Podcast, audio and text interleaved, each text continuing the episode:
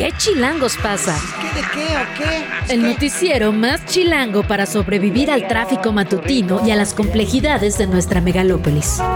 Conducido por Luisa Cantú y Luciana Weiner. ¿Qué chilangos pasa? La información necesaria para amanecer, sobrevivir y disfrutar en la capital del país. Queremos que ustedes gocen. Música para bailar, señor. Aquí comenzamos. Sonándole bien duro desde morro, ya como pude siempre le ha salido el toro. Los consejos de mis viejos atesoro y a mí nadie va a contarme, yo me la he rifado solo. Que no aparte que no esté. 7 de la mañana, un minuto, estamos escuchando por la familia de Karim León. No crea que es aleatorio, lo estamos escuchando porque en este video aparece Sergio Checo Pérez y nuestro productor está profundamente preocupado por lo que va a pasar en el Gran Premio de Austin y en el Gran Premio de México. Si no tiene buenos resultados, dice Juan Manuel, adiós. Adiós para siempre. Así que por eso empezamos. Bienvenidos, bienvenidas a Que Chilangos pasa. Luisa Cantú, ¿cómo estás? Muy buenos días, Luciana Weiner. Es un día eh, difícil para la información, la verdad, en lo internacional. Hoy las portadas del mundo tienen un tema. Este bombardeo al hospital en Gaza, donde había niñas, niños ya peleando por su vida, donde había personas refugiándose de la enorme violencia y este cinismo de declaraciones cruzadas ante datos, datos como una amenaza previa de que si la gente no se iba, se iba a bombardear y datos como que los palestinos no tienen misiles, ¿no? La verdad es que hoy leía muchos comentarios en el sentido de la exigencia que debemos tener hacia la prensa en este tipo de momentos, barbaries, la verdad, es que no hay otra palabra para lo que está pasando en Gaza. Sin lugar a dudas, y además lo difícil del acceso a la información. Recordemos que ya no hay energía eléctrica, recordemos que no tienen agua, hay escasez de medicamentos, escasez de comida, y en este contexto acceder a información fiable desde el lugar de los hechos es realmente difícil, casi imposible, digamos, periodistas que están en la zona ni siquiera pueden mandar sus reportes, están refugiados, no tienen fuentes confiables.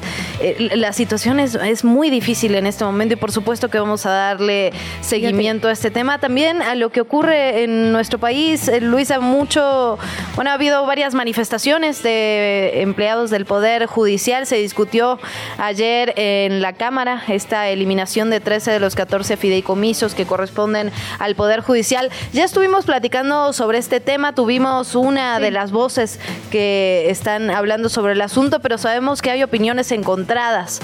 Por lo tanto, hoy vamos, vamos a seguir hablando sobre este tema y al pendiente de las movilizaciones, porque eh, fueron dos días consecutivos caos, caos vial en la capital. Veremos si continúa. Creo que hay cosas que se van poniendo en su lugar, digamos, eh, la discusión ayer en el Parlamento abierto sobre el presupuesto ya nos, digamos, dio certeza de lo que sí va a quedar en el presupuesto, se va a discutir como parte del presupuesto.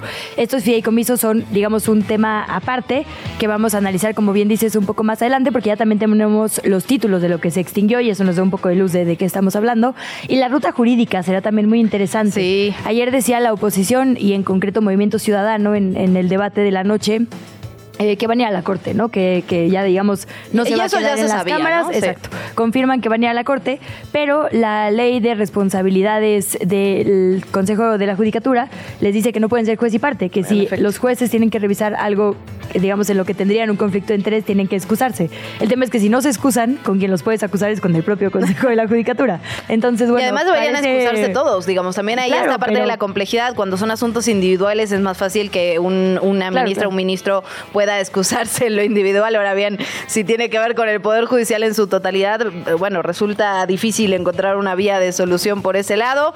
Y Eh, también ahí, perdón, rapidísimo. sí. Decía Morena, la vez pasada cuando fue, mm, ¿te acuerdas? El, la segunda parte del plan B Sí. en materia electoral. Ajá. O sea, cuando no pasó la constitucional para Exacto. reformar al INE, se hicieron como reformas no constitucionales. Y en ese entonces, eh, lo que argumentaron para que el tema se terminara decidiendo en la Corte fue que no había habido un debido proceso legislativo. Esta vez sí se cuidó esa parte, digamos, sí se dieron 24 horas para leer los Sí. dictámenes, entonces va a ser todavía más complejo argumentar por qué tendría que llegar a la Corte. Veremos si sí. Veremos qué pasa en ese sentido. Mucha información también respecto a, eh, bueno, el, la COBAG, esta Comisión para la Verdad respecto al caso de Ayotzinapa. Vamos a estar hablando de eso en unos minutos. Mucho, pero mucho de qué platicar. ¿Te parece si arrancamos? Se me olvidó que no habíamos empezado. Sí, vamos. Perdón. La Cámara de Diputados y Diputadas aprobó en lo general y posteriormente en lo particular con 259 votos la desaparición de 13 fideicomisos del Poder Judicial de la Federación. Estos, que hay que recordar, son seis de la Corte, seis del Consejo de la Judicatura y eh, el restante del Tribunal Electoral suman un total de 15 mil millones de pesos. Únicamente hubo una abstención del Partido Verde y 205 diputados y diputadas votaron en contra. En el debate de argumentos, las y los legisladores de Morena insistieron en la necesidad de enfocar estos recursos económicos a quienes más lo necesitan. Así lo dijeron. Estos fideicomisos se absorben, digamos, por la tesorería y se pueden reasignar. En la contraparte, los diputados de oposición aseguraron que se podría afectar a los derechos de las y los trabajadores del Poder Judicial. Al aprobarse el dictamen, solamente se va a conservar el Fondo de Apoyo a la Administración de Justicia, donde hay 6.103 millones de pesos. Ciérrese el sistema electrónico de votación. Señora Presidenta, se emitieron 259 votos en pro, 205 en contra y una abstención. Aprobado en lo general por 259 votos. Y como ya lo decíamos, por segundo día consecutivo ayer trabajadores del Poder Judicial llamaron a un paro pacífico aquí en la capital contra esta desaparición de los 13 fideicomisos. La Suprema Corte de Justicia de la Nación alega que esta iniciativa presentada en la Cámara Baja eliminará estos fideicomisos que se utilizan para cumplir con sus obligaciones laborales y de seguridad social. Las protestas comenzaron el lunes, se llevaron a cabo en al menos 17 entidades. Los empleados del Poder Judicial marcharon por las calles, se concentraron también en las puertas de las sedes judiciales aquí en la capital sobre Insurgente Sur, frente al Parque de Bombilla, también en la delegación Álvaro Obregón. Algunos trabajadores se enfrentaron con la policía que intentó replegarlos para liberar la circulación. Escuchamos. Está lastimando al personal. Está lastimando al personal.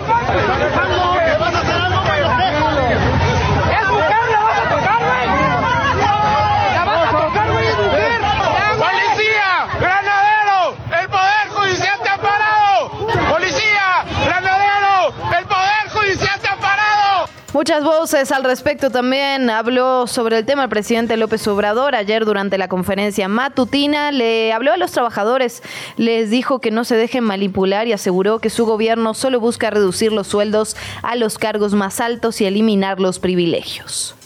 Dicen, por ejemplo, este, vamos a hacer un paro. O sea, pues si se van de vacaciones, no sé cuánto tiempo, si no trabajan, o sea, este, se tardan. Hay miles de personas que tienen 10 años sin sentencia, van a, hacer huelga de brazos caídos si siempre están. No hay nada que haya hecho el Poder Judicial en 36 años de política neoliberal, nada en 40 años en beneficio del pueblo.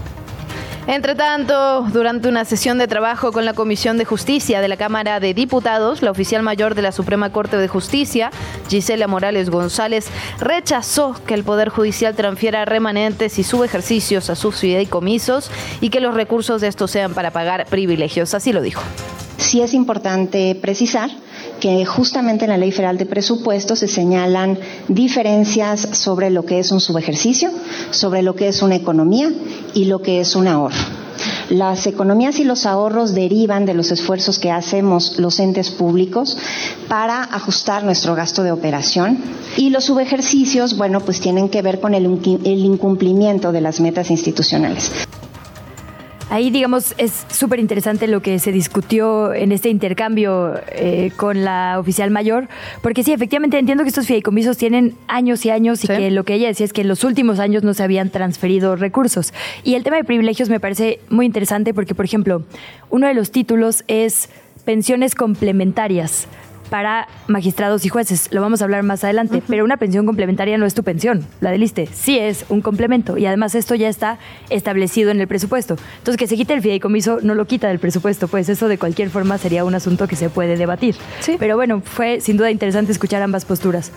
Em, En otra nota, un nuevo adenum al segundo informe de la presidencia de la Comisión para la Verdad y Acceso a la Justicia del caso Ayotzinapa, la COBAG, que fue publicado por la Secretaría de Gobernación, confirmó que la Secretaría de la Defensa Nacional, el Ejército, estaba al tanto en tiempo real de la desaparición de 43 normalistas de Ayotzinapa en el 2014 y que tenía conocimiento de los delincuentes involucrados y sus conexiones. El 20 de septiembre, durante una reunión con el presidente Andrés Manuel López Obrador, usted recordará, padres y madres de estos estudiantes le pidieron acceso a 800, 868 folios que ellos decían, estamos seguros que existen, el GIEI está seguro que existen, de documentos del Centro Regional de Fusión de Inteligencia de Iguala. Estos documentos habrían sido emitidos entre abril y octubre del 2014. Bueno, ahora la COVAC dice, buscamos en los archivos y efectivamente se hallaron 18 de estos folios de información pedida estaban junto a otros archivos de la Comisión de la Verdad. El tema es que evidentemente pues no se habían hecho públicos. Ajá. Y este adenum, pues por supuesto, tendría que ser considerado para lo que está investigando la Fiscalía especializada para este caso. Hay que recordar que la COBAG solo recopila información, da informes y a quien le toca judicializarlo y investigarlo y llevarlo, eh, digamos, a, posibles responsabilidades es a la Fiscalía. Ahora bien, lo interesante es que dice que la Sedena podría tener más información. Esto justamente es lo que viene diciendo, obviamente, el GIEI y los padres, las madres desde hace meses, pero que el presidente López Obrador ya había negado en una conferencia matutina, había dicho que todo ya se había entregado por parte del ejército. Será interesante ver qué se comenta sobre este tema en la conferencia mañanera de hoy. Estaremos al pendiente sobre ese Ay, tema. perdón, justo porque el GE dijo, sabemos que existen porque están los folios. Claro. O sea, más bien se movieron del lugar, ¿no? Pero se había negado por parte de las autoridades, por eso es interesante que desde la misma Subsecretaría de Derechos Humanos se confirme esta información. Por otra parte, en otros temas, temas que también preocupan, fue asesinado en Chilpancingo Bruno Plácido Valerio, el fundador y coordinador estatal de la Unión de Pueblos y Organizaciones del Estado de Guerrero. Según los primeros reportes, Plácido Valerio fue atacado alrededor de las 17 horas junto con su asistente en la entrada de las oficinas centrales de la Secretaría de Salud. Ahí tenía programada una audiencia con el titular local de esta secretaría. Bruno Plácido, recordemos que fundó justamente la Unión de Pueblos y Organizaciones en enero de 2013, muy poco después de romper junto con su hermano con la coordinadora regional de autoridades comunitarias de la Policía Comunitaria. Vamos a estar platicando sobre este tema un poco más adelante. Alicia Bárcena, la secretaria de Relaciones Exteriores de nuestro país, expresó la condena del Estado mexicano por cualquier ataque perpetrado contra civiles, tanto en la zona de Israel como de Palestina, como en Gaza. La secretaria de Relaciones Exteriores compareció, y hay que decirlo, digamos, antes de que se viralizara esta noticia del hospital, ¿no? Ante el Senado con motivo de la glosa del quinto informe del presidente Andrés Manuel López Obrador y ratificó la posición de México, una neutralidad o de no intromisión, por lo menos en los conflictos bélicos. Vamos a escucharla. Nuestra posición es clara, porque hasta la guerra tiene reglas. México favorece una solución integral y definitiva al conflicto bajo la premisa de dos estados que atiendan las legítimas preocupaciones de Israel y permita la consolidación de un Estado palestino política y económicamente viable que conviva con Israel dentro de fronteras seguras e internacionalmente reconocidas de acuerdo a las resoluciones de Naciones Unidas. Horas más tarde, cuando ya se supo de esta terrible, terrible noticia del bombardeo a un hospital en el que habrían muerto más de 500 personas, insistimos, en su mayoría niños y niñas, eh, ya la SRS pronunció en un tono un poco más enérgico, ¿no? Escribió textualmente que reitera su enorme preocupación por la situación imperante en Gaza.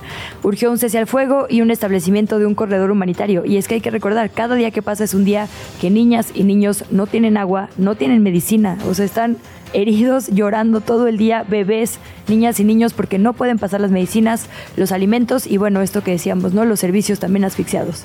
En efecto, y justamente sobre esta noticia hay que decirlo de confirmarse la autoría israelí sería por mucho, por mucho, el peor bombardeo desde 2008. La Asociación Médicos Sin Fronteras condenó este ataque. Vamos a escuchar la voz de José Luis Michelena, director de Médicos Sin Fronteras en México y Centroamérica. Estuvimos platicando con él en este espacio. Ayer nos decían desde el equipo de Médicos Sin Fronteras lo la verdad, lo, sorprendidos que estaban con lo que estaba pasando. Vamos a escuchar el comunicado. Estamos horrorizados por el reciente bombardeo del hospital Ahli Araf de la ciudad de Gaza, que atendía a pacientes y acogía a personas desplazadas gazatíes. Según los informes han muerto cientos de personas. Se trata de una masacre y es absolutamente inaceptable. El doctor Ghassan Abu Sitah, médico de MESEF, nos contó esto. Estábamos operando en el hospital. Hubo una fuerte explosión y el techo cayó sobre el quirófano. Esto es una masacre. Nada justifica este espantoso ataque contra un hospital, sus numerosos pacientes y trabajadores sanitarios, así como contra las personas que buscaban refugio allí. Los hospitales no son un objetivo. Este derramamiento de sangre debe terminar. Ya es demasiado. Los ataques israelíes han matado al menos a 3.400 personas, han herido a otras 9.700 en Gaza, según el Ministerio de Salud del territorio. Medad Abbas, miembro de este ministerio, aseguró que casi dos tercios de las muertes, ya lo veníamos diciendo, son de las infancias, de niños y niñas. Los ataques no han detenido los cohetes lanzados por los milicianos de Hamas desde Gaza, también contra Israel. En tanto, ya desde Israel y tras cancelarse su encuentro con autoridades árabes, el presidente presidente Joe Biden se inclinó por la versión israelí que se deslindó del atentado, pero matizó diciendo que debe investigarse. Continuamos con la información. Tenemos que hablar también sobre una, una, sentencia importante para nuestro país. Luisa, la sentencia relacionada con el asesinato de Jorge y de Javier. Sí, pensé que nos estábamos quedando sin tiempo, perdón, por eso asumí que seguíamos con la información, pero efectivamente esto es fundamental. A 13 años del asesinato de Jorge y Javier, estos estudiantes del TEC de Monterrey, a manos del ejército mexicano, ya como bien dices, un juez sentenció a 90 años de prisión a cinco de seis soldados, el otro eh, sigue prófugo, que participaron en estos hechos en Nuevo León. El ataque extrajudicial en contra de Jorge Antonio Mercado Alonso y Javier Francisco Arredondo Verdugo fue durante la madrugada del 19 de marzo del 2010 afuera de la escuela. En ese momento el ejército modificó la escena del crimen algo que sabemos era, digamos, un modus operandi, creo que se puede llamar ya así, para hacer pasar a los estudiantes por sicarios. Incluso se les implantaron armas. Por ahí se hizo famosísima esta frase que después fue un documental, armados hasta los dientes, ¿no? Como para decir, en algo andaban, que fue la marca de ese modus. El 19 de marzo del 2019, el gobierno mexicano admitió que estos jóvenes eran estudiantes inocentes, que aunque no lo hubieran sido, no puede haber ejecuciones extrajudiciales, ¿no? Pero que no tenían absolutamente nada que ver, que fueron asesinados y revictimizados en dignidad a sus familias, es decir, todo terrible. Y la entonces titular de gobernación, Olga Sánchez Cordero, pidió una disculpa pública a sus familias. Por otra parte, el presidente Andrés Manuel López Obrador envió a la Cámara de Diputados una iniciativa que propone extinguir Notimex y abrogar la ley que crea esta agencia de noticias del Estado mexicano, publicada, recordemos, en junio de 2006. El Ejecutivo Federal argumentó que la agencia de noticias ya cumplió con su objetivo y que fue rebasada por los medios actuales que informan en tiempo real. Dijo que ya no es necesario que el Estado tenga una agencia de noticias propia. Información que vamos a desarrollar en los siguientes días. Ya, güey. Ya, güey, vecinos de la colonia Felipe Ángeles acusan que personal de la alcaldía acudió a reparar un enorme socavón que se formó en la calle Cieneguillas, pero que no concluyeron los trabajos y la calle todavía está difícil de transitar. Le recordamos que nos puede hacer usted llegar sus diferentes Yahwehs y nosotras tomamos nota para después llevársela a las alcaldesas y los alcaldes. Aquí que tomen nota en Gustavo Amadero. Me gusta ese plural del Jazzways. Ah, Yahwehs. No, Jazzways. No, Jazzways. No, no Yahwehs. El Jazzways. Me encanta, pero ese... Sí. sí, me gusta. Me gusta en plural. Nos lo puedo hacer llegar a nuestras cuentas de redes sociales. Arroba que chilangos pasa. Estamos en Facebook, en Instagram, en TikTok, porque somos chavas y chidas. Y en X o Twitter estamos como arroba Radio Chilango. Ahí pueden hacer llegar sus comentarios, quejas, sugerencias, abrazos, desayunos también. Ese a Parque Lira eso nunca nos ha pasado, no estaría mal. Ay, sí que un día alguien haga llegar eso. Sí, lagrimita. nunca nos ha pasado. Ya nos pasará, Luisa Cantú, ya nos pasará. sí, no es indirecta para nadie, pero Parque Lira 156. En efecto. Tenemos que ir a una pausa, pero al regresar tenemos mucha información. También va a haber eh, disminución en el suministro de agua del sistema de Cutzamala. Están los niveles más bajos de su historia y por lo tanto vamos a tener en el Valle de México una reducción en el abasto de agua. Vamos a platicar sobre el tema. Sí, ojo, porque prácticamente todas las alcaldías, hay por ahí cuatro que se salvan, incluida la mía. Sí, pocas veces hay buenas noticias que presumir, pero Coyoacán, tranquilos. Tienes, tienes un cuarto extra, ah, no, ¿verdad? Te engañé, te engañé, ¿no? También reducción. No, producción también exacto. en Coyoacán. Álvaro Obregón, Azcapotzalco, Benito Juárez, Coyoacán, Cuauhtémoc, Coajimalpa, Iztapalapa, Iztacalco, Magdalena Contreras, Miguel Hidalgo, Venustiano Carranza y Tlalpan. Habrá que ver de cuánto es esta reducción, ¿no? Sí, sí, sí. Y bueno, como saben, las medidas de mitigación esas se planean desde antes y lo vamos a estar platicando precisamente con el coordinador del sistema de aguas, junto con mucha, mucha más información. Hoy tenemos nuestra bonita sección Pueblo Chico, Ciudad Grande. Coyuntural, por cierto, porque hay mucha movilización respecto al plan de reordenamiento territorial. Lo vamos a estar platicando con Nelly Segura y lo vamos a estar platicando a lo largo del día porque seguramente tendremos información sobre las movilizaciones que se den sobre este tema. ¿Qué chilangos pasa? Regresamos. ¿Qué chilangos pasa? En los medios y en las redes sociales. Son eh, las 7 de la mañana con 26 minutos. Volvemos con lo que está ocurriendo en los medios y en las redes sociales. Hablábamos ya sobre el asesinato de Bruno Plácido y aquí la fábrica de periodismo, este colectivo de periodistas, de comunicadores, hace un hilo que me parece muy interesante, rescatando un poco de la trayectoria, de lo que ha ocurrido con este hombre, de quién es, de dónde sale. Reportajes que le dieron contexto a lo que ocurría en ese momento. Dice, era 2013 y un creciente número de pueblos de guerreros se organizaba para atajar a la delincuencia y al narcotráfico. De entre los líderes destacaba Bruno Plácido, fundador de la Unión de los Pueblos Organizados del Estado de Guerrero. Y hace, digamos, un recuento de lo que ha ocurrido entre el 2013 a esta parte, cuando fue asesinado hace ayer, ayer se dio a conocer la noticia. En 2014 Carlos Acuña hace un reportaje hablando justamente con Bruno y poniendo algunas de las cifras que muchos medios de comunicación obviaron en su momento. Por ejemplo, que eh, esta unión logró reducir hasta el 90% los crímenes que se cometían en la sierra. Es un hilo muy interesante que da contexto, que nos acerca a piezas, digamos, que se escribieron en su momento con todo el contexto sobre lo que ocurría y que nos llaman de alguna manera a la indignación, a poner el dedo en el renglón sobre lo que está ocurriendo con los defensores, con la gente que oye, los líderes, los líderes comunales. No es el primero, esperemos que esta vez sí sea el último. Esto lo publica arroba la fábrica MX, este colectivo de periodistas y comunicadoras. Hoy Milenio trae como destacado un texto de Temoris Greco, corresponsal de guerra, documentalista y un montón de cosas más. El periodista titula su nota Gobierno de Netanyahu bajo fuego por ayudar a crear a Hamas. Y la verdad es que para no interpretar absolutamente nada, mejor lo voy a leer. Venga. Una encuesta muestra que 86% de los israelíes cree que el ataque en su territorio es un fracaso del liderazgo en el gobierno y un 56% pide que el primer ministro Benjamín Netanyahu renuncie. La indignación en la sociedad israelí sobre los errores de sus dirigentes que disponen de una poderosa red de espionaje y la tecnología más avanzada y aún así fueron incapaces de prevenir el peor ataque de la historia del país.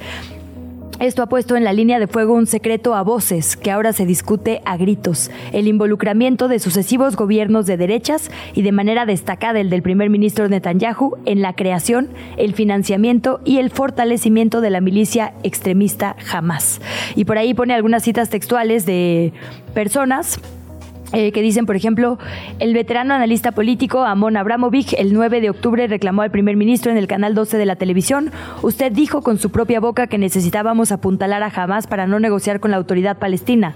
Le transfirieron dinero sistemáticamente. Y bueno, lo que hace es recopilar un montón de voces de analistas y de personas israelíes quejándose de su propia autoridad y responsabilizándola por esta terrible violencia en ambos lados, específicamente la que afecta a su población, pero también esta masacre contra el pueblo eh, de la Franja de Gaza. Y también le recomendamos seguir al periodista Pablo Ferri, arroba Ferri Tortola, así aparece en X en Twitter, porque es uno de los periodistas que le da, ha dado seguimiento puntual al caso de los 43, justamente para el periódico El País, y publicaba ayer sobre esta adenda al informe de la COBAG, que ha sido liberada esta tarde y hacía, digamos, ponía tres puntos importantes sobre la mesa. El ejército no solo leía mensajes de Guerreros Unidos, sino que escuchaba sus conversaciones, esto aparece en la página 11, es decir, espiaba a todo el mundo, digamos, se van confirmando esta información y cada vez es más amplia el, digamos, la labor espía que realiza y realizaba y realiza el ejército. Por otra parte, hace una lectura sobre el subsecretario Encinas, que ha sido una figura muy cuestionada, digamos, al principio tenía la confianza de padres y madres, con el paso del tiempo esa confianza ha ido, digamos, disminuyendo, es un, es un tema polémico. Y dice Pablo, Encinas demuestra coraje, qué bien, el golpe al ejército es tremendo, la cobaje está diciendo que Sedena debería tener más documentos que podrían contener la información importante para la investigación, esto que veníamos platicando, los documentos que el ejército le negó a los familiares, que le negó al GIA y que el presidente dijo que ya habían sido entregados. Bueno, ahora el subsecretario, a través del, del mecanismo de la COBAG, dice sí hay más documentos, deberían tenerlo, tenerlo, tener la Sedena. La tercera cosa es que, digamos, los documentos eh, son, son nuevos y esto es importante. Estos 18 folios de los que veníamos platicando no eran públicos, por lo tanto, esta información que se publica, este adendo al informe de la COBAG, es absolutamente nuevo para todos. Esto lo publica Pablo, Pablo Ferris en su cuenta de Twitter. Cerramos con un posteo del Festival de Cine Documental Ambulante que dice lo siguiente. Sentencia histórica. Después de 13 años de lucha, hoy las familias de Jorge Mercado y Javier Arredondo, los dos estudiantes del TEC de Monterrey que fueron asesinados, dieron a conocer que se dictó sentencia condenatoria en contra de los cinco militares implicados en el crimen. Abajo dice el documental Hasta los dientes de Alberto Arnaut Estrada, fue clave en este proceso. Aquí pueden ver todo el caso y está la liga a Netflix donde está este documental de Jorge que la verdad vale muchísimo la pena y que, exactamente y que la verdad pues indigna profundamente para eh, acompañar digamos a las familias en esta lucha, una lucha de más de una década que por fin hoy le regresa la verdad, no la justicia, pero bueno, por lo menos una parte de, de reparación del daño ya se cumple. La entrevista. ¿Ya estás grabando? Bueno, ya lo decíamos hace unos minutos, el sistema Kutsamala se encuentra en los niveles más bajos de la historia y por eso se prevé una reducción en el abasto de agua. Hablamos de 12 de las 16 alcaldías y para ello lo vamos a platicar con el coordinador general del sistema de aguas de la Ciudad de México, Rafael Bernardo Carmona. Coordinador, ¿cómo está? Muy buen día. Bueno, no tenemos al coordinador en la línea, lo vamos a recuperar en unos minutos más justamente sobre un tema que preocupa porque lo cierto es que independientemente de la coyuntura, de la reducción de agua en este momento en particular, que por cierto va a ser en, 12 de las 16 alcaldías capitalinas, pero también en varios municipios del Estado de México, por ejemplo, Atizapán de Zaragoza, Coacalco, Cuautitlán Izcalli, Ecatepec, Huixquiluca, Naucalpan, Nezahualcóyotl, Nicolás Romero, Tecámac, Tlanepantla y Tultitlán, pero lo cierto Luisa, es que hay que ver un poco más allá. Esta situación no solo es coyuntural. Estamos en un, digamos, en un riesgo real de tener un desabasto de agua fuerte en nuestro país. Ojalá esta fuera una situación atípica. Es más bien la regla. Llevamos ya tres años de reducciones programadas. Es decir, ya se preveía que ante estas sequías que bien eh, decías, Luciana, y ante la falta de lluvias, se ha tenido que reducir en algunos momentos más, en algunos momentos menos, en algunas zonas de forma más amplia, en otras menos, pero durante eh, ya tres años, desde el 2020, se han estado reduciendo las entregas de agua. Tercera es la vencida, el coordinador Rafael Carmona. Muy buenos días, ¿ya le tenemos en la línea? Aquí estoy en la línea. Luisa, Luciana, muy buenos días. Muchas gracias por este espacio de información. muchísimas gracias a usted, coordinador. Bueno, cuéntenos un poco cómo se va a dar esta reducción en el abasto de agua. Sabemos que estamos en una situación casi límite, la verdad, en el sistema Cutzamala. Pues sí, la verdad es que esta condición de sequía que afecta no nada más a nuestra ciudad, a muchas de las ciudades de nuestro país y varias ciudades en el mundo, pues nos ha llevado a tener los niveles de almacenamiento más bajos en las presas del sistema Cutamala. Esto quiere decir que eh, debemos actuar con mucha precaución, eh, con un análisis muy profundo que hacemos junto con la Comisión Nacional del Agua y la Comisión de Aguas del Estado de México para determinar cuánta agua podemos extraer de las presas en el sentido de llegar a tener agua durante todo el estiaje, esperando que las lluvias del año que entra, hacia mayo o junio del año que entra, sean más bondadosas que lo que tuvimos este año. Tendremos entonces para la Ciudad de México una reducción de 500 litros por segundo, representa tan solo el 8% de reducción de lo que tenemos en nuestro sistema, dado que nosotros producimos agua con nuestros pozos y con nuestros manantiales. Justo hablemos de, de esto que nos decía brevemente al principio. ¿Cómo están los eh, niveles de no solo Cutzamala, de todas las presas? Ahora que nos dices esto de pozos, presas, ayúdense a entender, digamos, qué tendríamos que monitorear y cuidar como ciudadanía. Bueno, a ver, el, el problema básicamente está en este momento en las presas del sistema Cutzamala. Y nosotros estamos trabajando, y así lo hemos venido haciendo desde el 2019, en eh, el cuidado, en el mantenimiento, en la rehabilitación y reposición de pozos, tanto en la Ciudad de México como en el sistema Lerma, de tal forma que desde el inicio de la administración hasta ahora hemos podido recuperar del sistema Lerma un caudal de un poco más de 4.700 litros por segundo.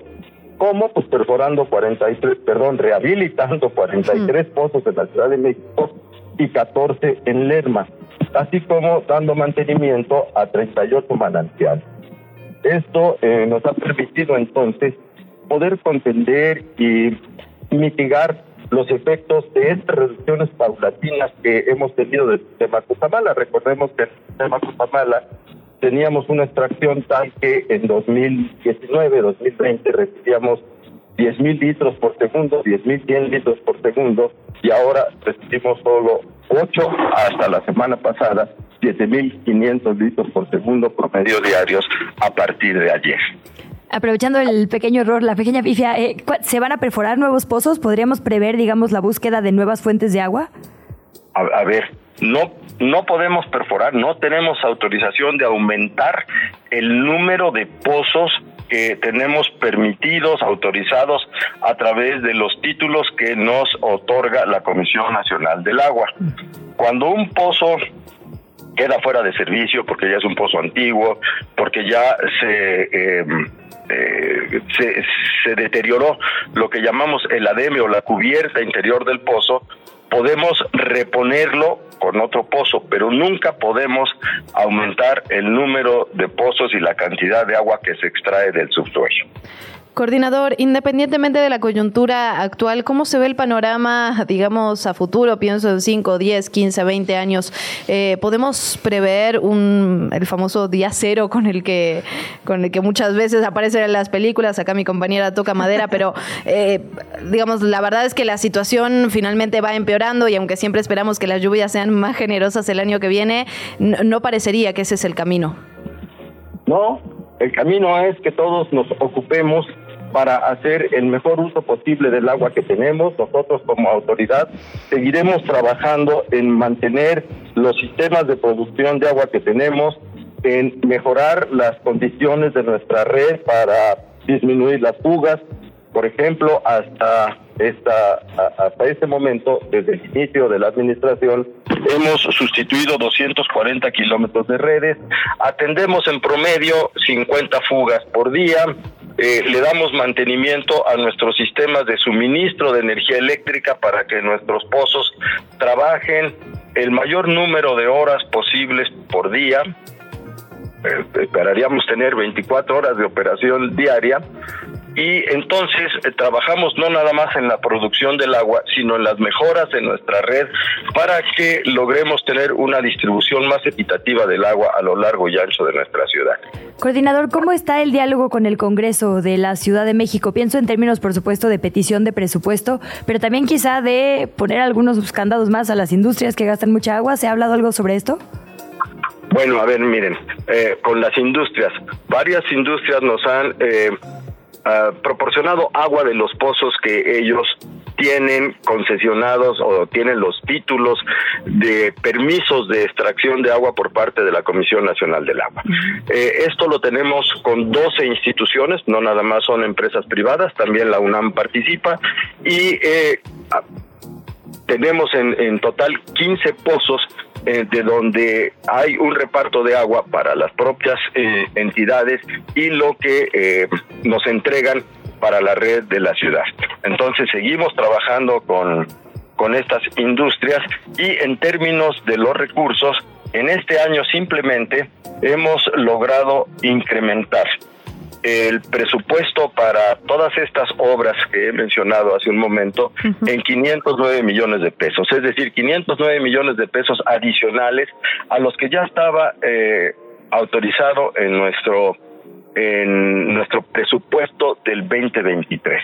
Con esto estamos entonces aumentando nuestra capacidad de acción para mejorar las condiciones de la producción del agua, de la distribución del agua, de la mejora continua de nuestra red, contrarrestando estas dificultades que tenemos en el sistema Cuchamaya.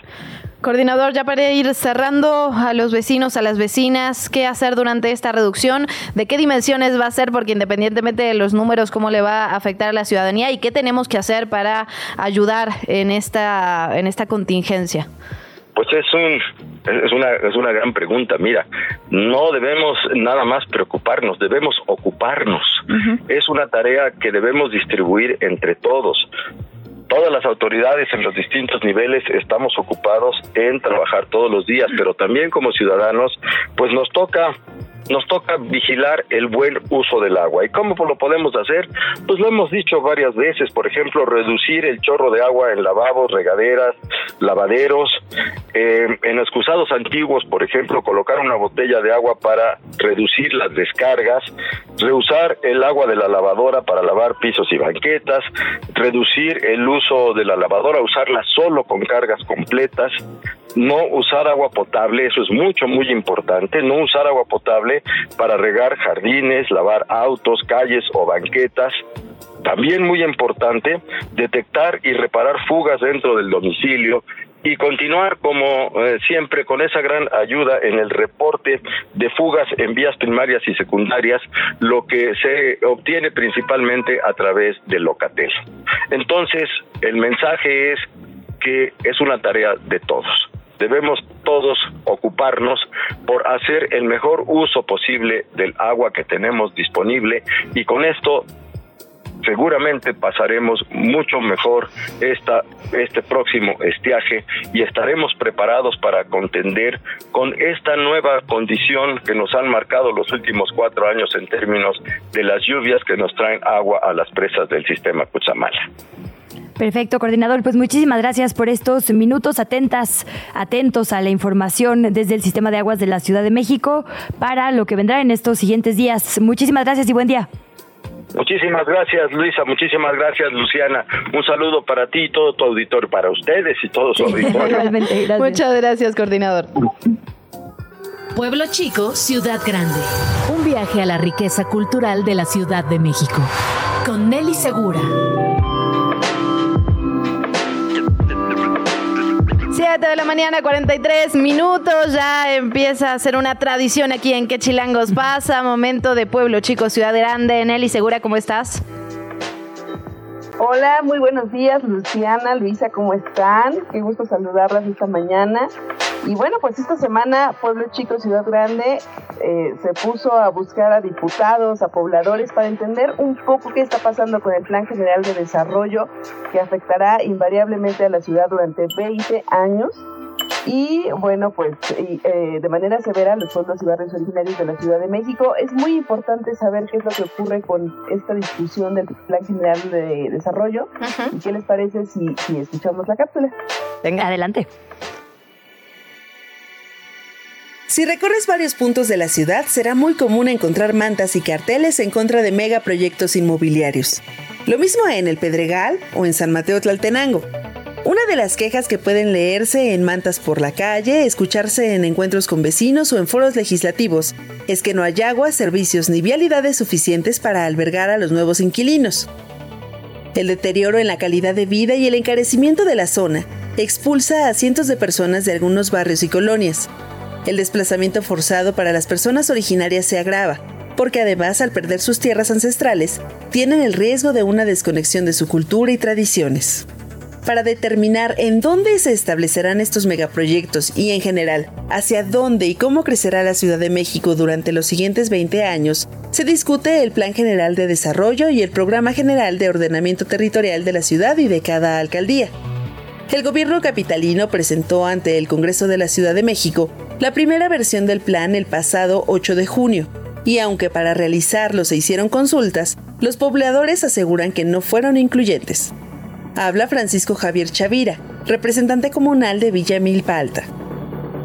Mira, yo este, al principio estuve yendo a las reuniones de, que se estaban dando en las universidades, las, la exposición del el, Plan General de Desarrollo y el Plan General de Ordenamiento Territorial.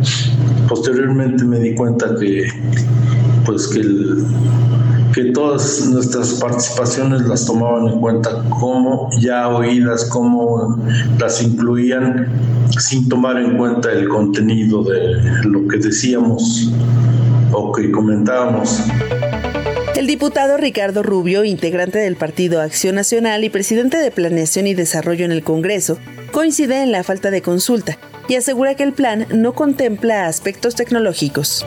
No habla de, cómo va a resolver el problema hídrico, no habla eh, de, sistemas de captación de agua pluvial, no habla de tecnologías limpias, no habla de cómo, cómo podemos, por ejemplo, utilizar eh, la inteligencia artificial eh, en beneficio de la ciudadanía. No es posible que programas de 20 a 20 años y a 15 años no hablen de este tipo de cosas. Otro de los aspectos de gran relevancia en el plan es el uso de suelo y la necesidad de vivienda en la capital. Así lo explica Rubio el cambio de uso de suelo es potestativo, se puede cambiar el uso de suelo en cualquier lado, pero también eh, atacan el suelo de conservación, en donde crean una figura eh, ambivalente para poder construir en, en zonas de conservación, cuando la ciudad ya no ha crecido más. Otro de los diputados involucrados en la discusión es Royfit Torres, de Movimiento Ciudadano. Él reconoce que han sido los pueblos y barrios originarios los que han defendido sus territorios, como en el caso de Joco, o en la megaconstrucción que se pretende realizar en inmediaciones del Estadio Azteca, lo que impactaría a los pueblos originarios aledaños, y ahora es el Congreso el que debe abrir los foros para tener una visión amplia del futuro de la capital tenemos que eh, ser parte de la construcción de la ciudad. Que el gobierno no haya hecho la consulta a los pueblos y barrios originarios, pues no nos exime a nosotros de esa responsabilidad. La oposición propuso 16 foros, uno en cada alcaldía para su discusión. Sin embargo, solo se aprobaron cinco foros regionales, en los que se deberán tener la mayor cantidad de participaciones, para que el próximo 8 de diciembre el Congreso decida si el plan se aprueba, se rechaza o se modifica. Esto fue Pueblo Chico, Ciudad Grande, por Nelly Segura. Querida Nelly, pues muchas gracias por ponernos luz y foco en este asunto. La verdad es que tendría que ser algo generalizado en toda la sociedad. Así es, es muy importante mencionar que uno de los principales promotores de estos foros que ya se están realizando es el diputado Víctor Hugo Lobo, aunque lo buscamos hasta el cierre de esta edición no respondió. Esperemos que lo haga en los próximos días para conocer también su punto de vista y ver eh, pues con amplitud este, esta problemática. También es importante, les recordamos que el día de hoy los pobladores originarios realizarán una manifestación que saldrá del Metro San Antonio Abad por rumbo a la Asamblea Legislativa de la Ciudad de México a las 11 de la mañana, precisamente para exigir a la Asamblea que se a ver, Nelly, Estamos teniendo algunos problemas de comunicación. Le vamos a pedir a la producción que nos ayude tratando de mejorar la calidad de la línea, porque es importante lo que nos estás diciendo sobre esta manifestación que se va a hacer de los pueblos originarios en contra o cuestionando de alguna manera este plan de desarrollo, el plan de general de ordenamiento territorial que se está discutiendo, se están haciendo estos foros, pero la verdad es que sí causa, digamos, mucha polémica. Ya lo decías, a muchos pobladores no se les hizo la consulta como es debido. Y esto, por supuesto, deja fuera a poblaciones que normalmente están, se encuentran en situaciones vulnerables. Sí, hay que decir que todas las miras tendrían que estar en el Congreso siempre que discute esto, porque por lo menos en el local es una regla que así justo antes de cerrar el periodo e irse de vacaciones, esa madrugada se aprueban los cambios de uso de suelo y normalmente son en detrimento de las comunidades indígenas. Nelly, ya te recuperamos.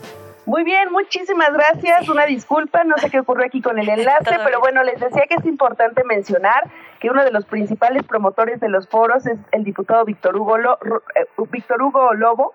Hasta el cierre de la edición no lo pudimos contactar, lo buscamos, pero no nos respondió, por lo que esperemos que en los próximos días pues también nos dé su visión para tener el panorama completo de lo que ocurre en esta situación. Ya hablabas tú del tema del uso de suelo.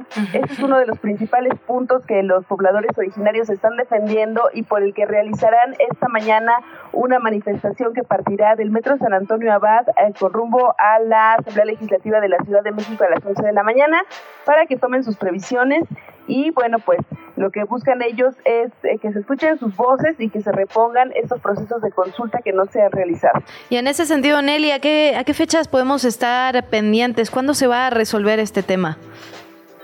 Los diputados locales tendrán que resolverlo hasta el 8 de diciembre. Mm. Por eso es muy importante que en estos, en estos meses, pues, eh, los, los pobladores originarios busquen eh, que se reponga el proceso de consulta. Esperemos que se logre hacer, que se realicen más foros, porque únicamente se están organizando cinco de manera regional y están dejando fuera eh, a, a, los principales afectados. Se me, fue, la idea, se me fue la, el nombre de las antiguas delegaciones, las actuales alcaldías, Xochimilco y Milpalta. Imagínense que estas eh, alcaldías que son tan importantes como pueblos para los pueblos originarios no están contempladas en estos foros regionales, entonces es muy importante que se repongan y que se contemple también a estos pobladores. Entonces hay que estar pendientes de las fechas, eh, principalmente, bueno, hoy es una fecha importante porque se realiza esta manifestación, hay que ver los resultados y posteriormente el 8 de diciembre, ¿qué es lo que se resuelve? Si la Asamblea decide rechazarla, aceptarla o bien modificarla. Pues acompañamos esto que ya nos reportas, querida Nelly, y pues sí, todos los ojos al Congreso con esto que decías de los usos de suelo. Hemos visto una y otra vez, digo, en los dictámenes que son 180 números predios, ¿no? Y acaban aprobando sin revisar los 10 que eran interés de alguien. Entonces, ahí, así como tuvimos ayer las miras en los fideicomisos y en la discusión del presupuesto, hay que voltear a ver lo local. Lo que pasa en el Congreso de la Ciudad de México es, bueno, fundamental por respeto a nuestras personas, digamos, a nuestras comunidades, pero a nuestros pulmones, a todo, todo de nuestra nuestra vida tiene que ver con esto que nos dices del plan de ordenamiento. Es algo a lo que hay que ponerle todos los ojos y te agradecemos que nos guíes eh, justamente en este proceso. Así es, no solamente nuestros pulmones, también las áreas verdes, a dónde vamos a ir a jugar con nuestros hijos, eh, qué es lo que queremos ver, si una ciudad llena de edificios en la que no podamos ver los cerros o, el cielo o nos tape la sombra, es algo tan esencial como eso, entonces hay que estar muy pendientes de esta discusión y les agradezco mucho el espacio.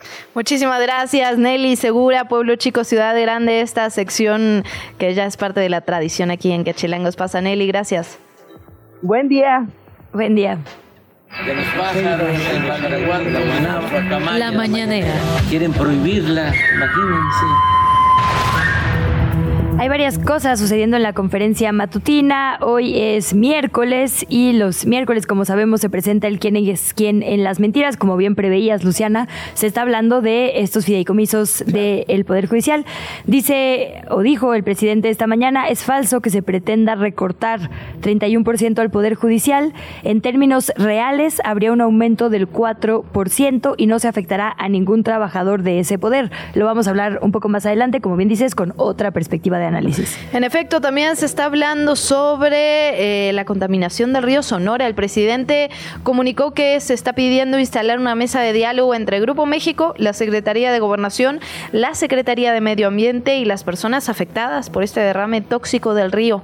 El presidente calificó esto como una buena noticia. Dijo también que el lunes la empresa había empezado a manifestar que quería buscar esta solicitud y que ellos están dispuestos a participar. La secretaria de Gobernación, Luisa María Alcalde, le informó también a Grupo México que están en la mejor disposición justamente para que se lleve a cabo este encuentro. Por otra parte, el presidente dijo que independientemente de si la empresa atiende o no a las personas que ya se encuentran enfermas debido a esta contaminación, desde su gestión se les atenderá en cuanto a servicios médicos. Bueno, es la obligación del Estado, pero reafirmó este compromiso. ¿Qué chilangos pasa? ¿Qué de qué o qué? Pues qué.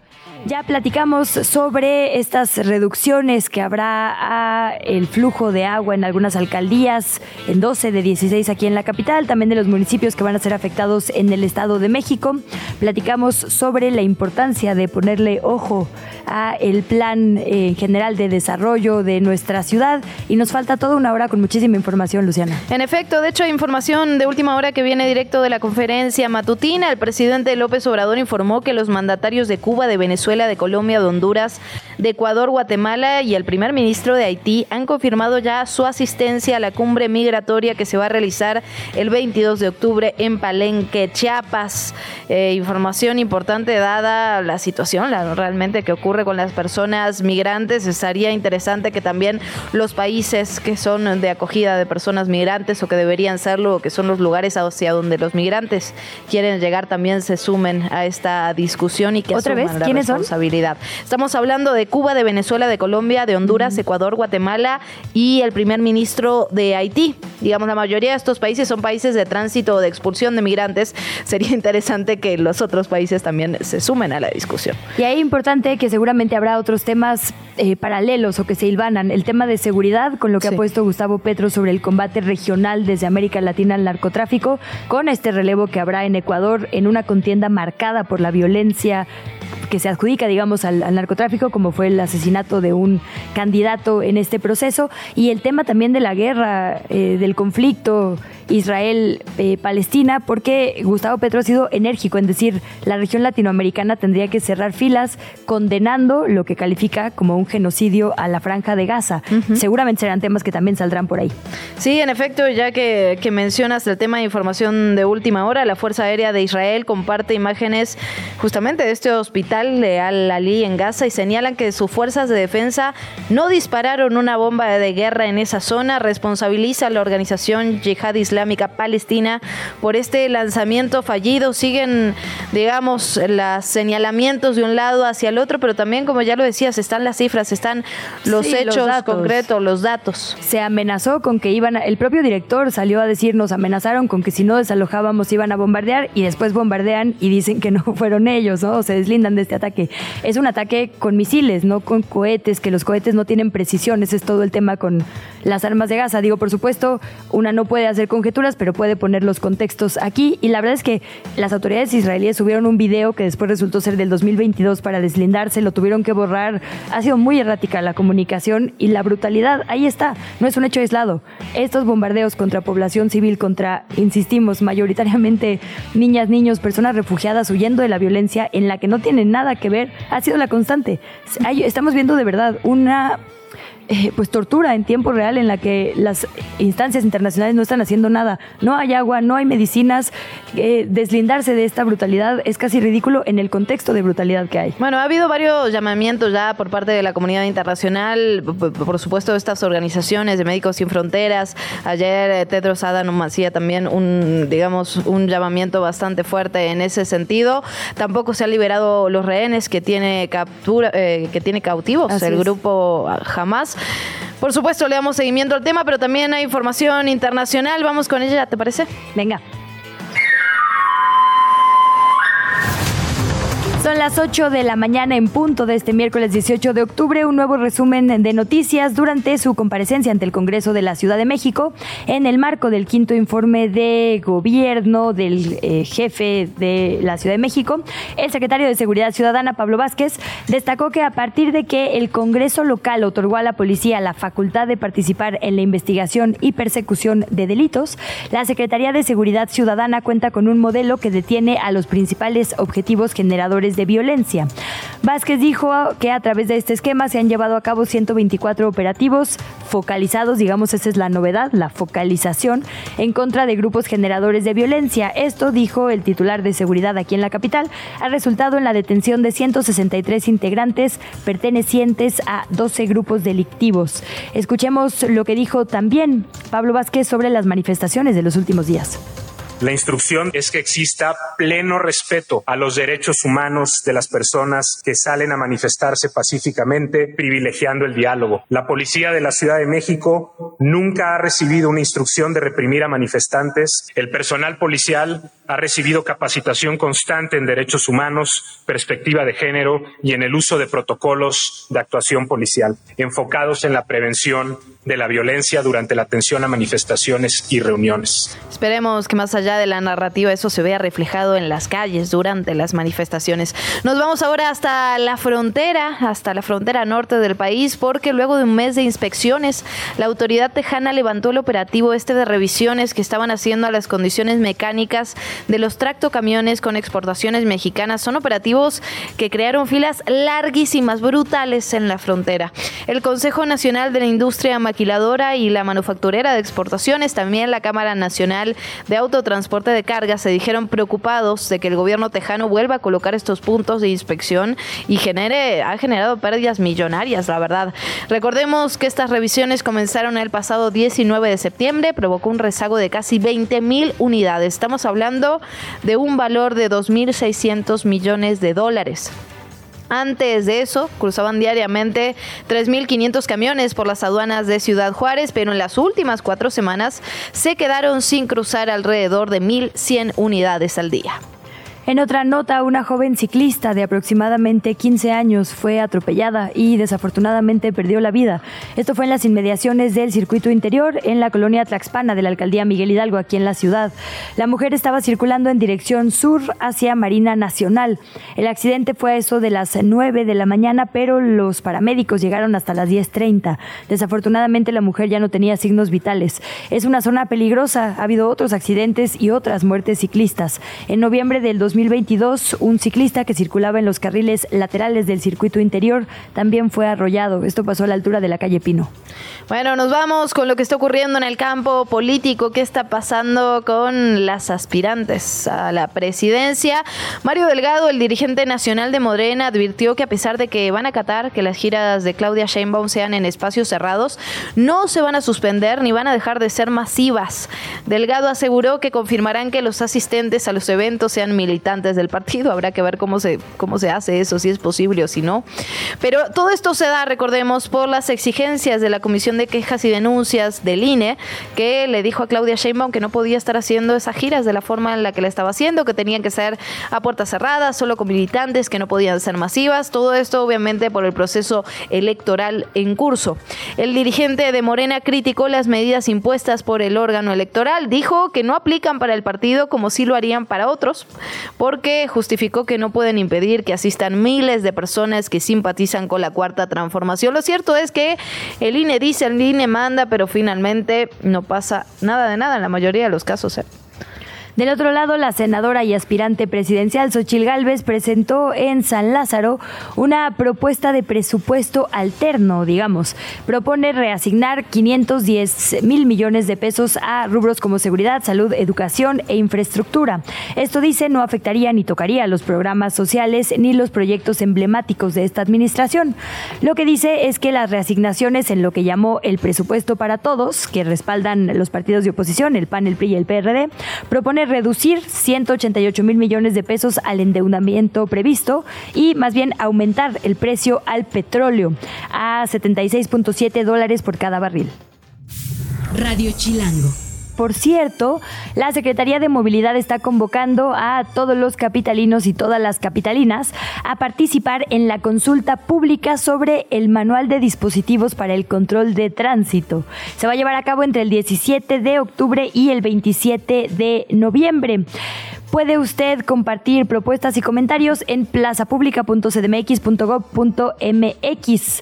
El manual tiene como objetivo determinar las características que debe cumplir la señalización que tenemos aquí en la capital. La entrevista. ¿Ya estás grabando? Son las 8 de la mañana con 7 minutos y vamos a retomar el tema de los fideicomisos, ya decíamos, de esta aprobación que se da en lo general y en lo particular sobre la desaparición de los 13 de 14 fideicomisos relacionados con el Poder Judicial. Hay voces para todos los lados. Por un lado, argumentan que se están sacando los privilegios, digamos, a los, a los puestos altos relacionados con el Poder Judicial. Por otro lado, los trabajadores se han estado manifestando en las calles eh, durante toda la semana diciendo que están en riesgo sus derechos laborales, así tal cual. En este espacio ya hemos platicado con una de las voces. Vamos a seguir, seguir ampliando la conversación y para eso agradecemos muchísimo que esté esta mañana con nosotras Javier Martín Reyes, investigador del Instituto de Investigaciones Jurídicas de la UNAM. Javier, ¿cómo estás? Buen día. Hola, ¿qué tal? Eh, Luciana, eh, Luisa, un gustazo como siempre saludarles y a todas las personas que nos escuchan. Todo nuestro estimado Javier, muchas gracias por tu tiempo y análisis esta mañana. Ayúdanos a como poner cada cosa en su lugar. Son fideicomisos que le pertenecen, digamos, en su mayor parte a la Corte y al Consejo de la Judicatura, otros poquitos al Tribunal Electoral, y son fideicomisos eh, cuyos, digamos, argumentos a favor de desaparecer son que están duplicados. Por ejemplo, se decía ayer, estas pensiones complementarias para magistrados y jueces ya aparecen también en el presupuesto. Esas creo que están más fáciles, pero hay otras, eh, pues de nombres más complejos, como desarrollo de infraestructura que implementó las reformas constitucionales, o por ejemplo, este manejo de producto de venta de publicaciones en sedes. ¿Qué onda con esos? Así ponos cada uno de los fideicomisos en su lugar. Sí, a ver, yo te lo, lo, primero que habría que decir es, mira, los, fideicomisos son un instrumento jurídico que puede ser tan variado como pues un contrato de compraventa, ¿no? O sea, digamos, uno puede celebrar un contrato de, de, de compraventa para comprar, ¿no? Este, algo muy caro, ¿no? Como podría ser un carro, o uno puede celebrar un contrato de compraventa para comprar las cosas más, más sencillas o más nimias, lo mismo que con un contrato de préstamo, es decir, ¿no? Entonces, ese tipo de contratos pueden servir para las más variadas finalidades eh, y yo les diría, de hecho, pues hay algunos fideicomisos que han sido eh, creados ya desde hace muchísimo tiempo. Ese ejemplo que de repente suena hasta chusco, ¿no? El de ventas y otro tipo de, de, de, de, productos. Eh, porque ese, eh, ¿Para qué sirve? Pues para que la corte, cuando vende algún tipo de publicaciones, cuando vende eh, CDs, déjame ponerlo así, ahí la Corte lo que está generando pues son recursos propios, ¿no? Con las cosas que hace, déjame ponerlo así como parte de sus actividades, de repente tiene ventas al, al público y esos recursos están en un fideicomiso. ¿Por qué? Porque ese tipo de servicios eh, pues sale de la lógica presupuestaria. Parece que se nos cortó un segundito la comunicación.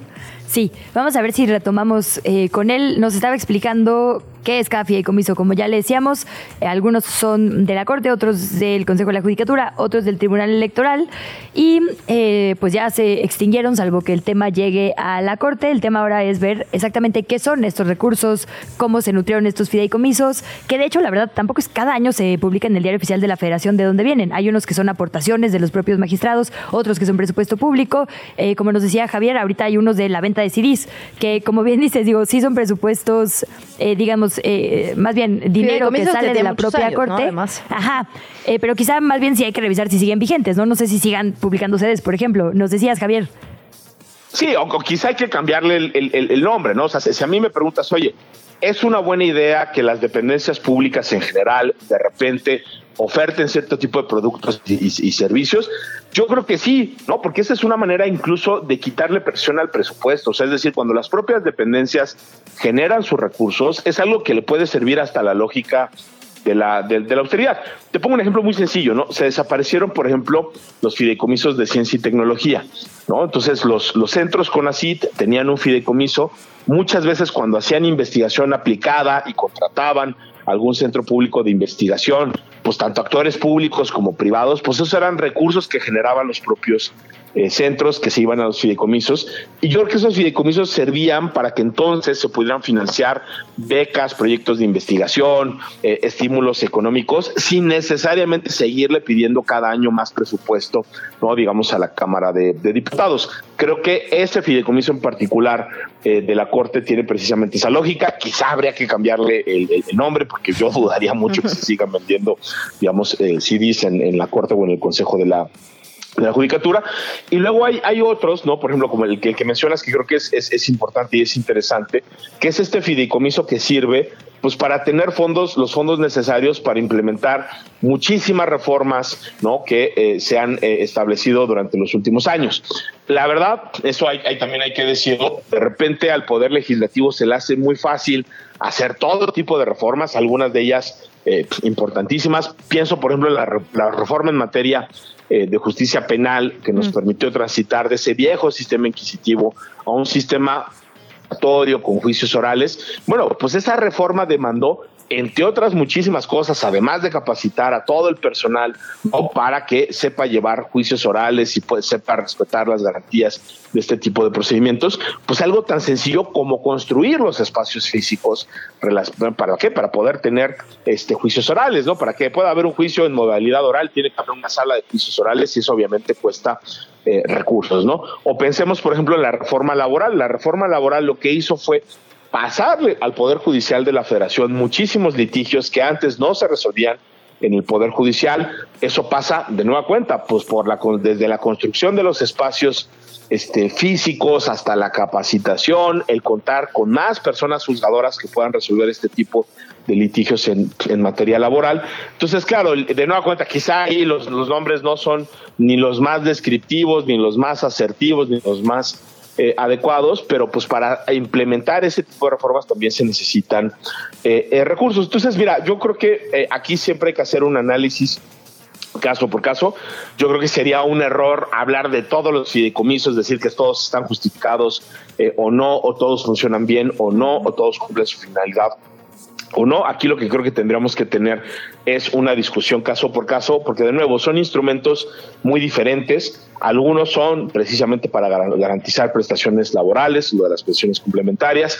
Eh, hay otro, por ejemplo, relacionado con gastos catastróficos, ¿no? O sea, es decir, las personas que trabajan en el Poder Judicial de la Federación eh, tienen IMSS, en algunos casos tienen seguros de gastos eh, médicos, pero muchas veces, lo sabemos, pues incluso en un seguro privado, pues hay límites, ¿no? De lo que se puede gastar uno con padecimientos que pueden ser carísimos, pensando, por ejemplo, cáncer o en otro tipo de, padecimientos que pueden ser como muy costosos. Y bueno, pues ese fideicomiso para gastos catastróficos, ¿para qué sirve? Pues para que en el eventual caso que una persona trabajadora ¿no? ya no pueda acceder a cierto tipo de tratamientos, ya sea en el IMSS o a través de un seguro privado, pues tenga, déjame ponerlo así, un colchón que se pueda utilizar para ese tipo de, de, casos que son imprevisibles, ¿no?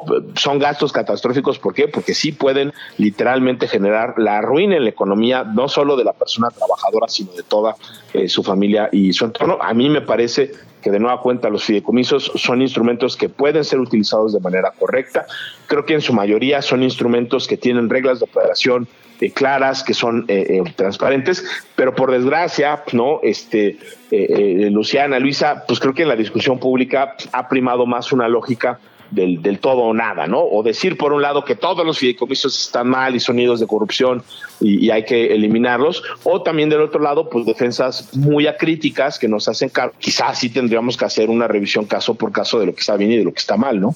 Y en ese sentido, Javier, no solo en la discusión pública, ¿cómo, cómo podemos separar, digamos, la parte política, grillera, de, la parte técnica? Porque finalmente esta tensión entre el... pidiendo al Congreso. Sí, ¿verdad? O sea, es que... Deberíamos, por supuesto. Deberíamos, ¿no? Cuando estamos hablando entre el Poder Judicial, el Ejecutivo, eh, digamos, el oficialismo, por ponerlo de alguna manera, esta tensión que ya lleva meses y, al final terminamos en una discusión casi estéril. Javier, no sé cómo lo estés viendo tú.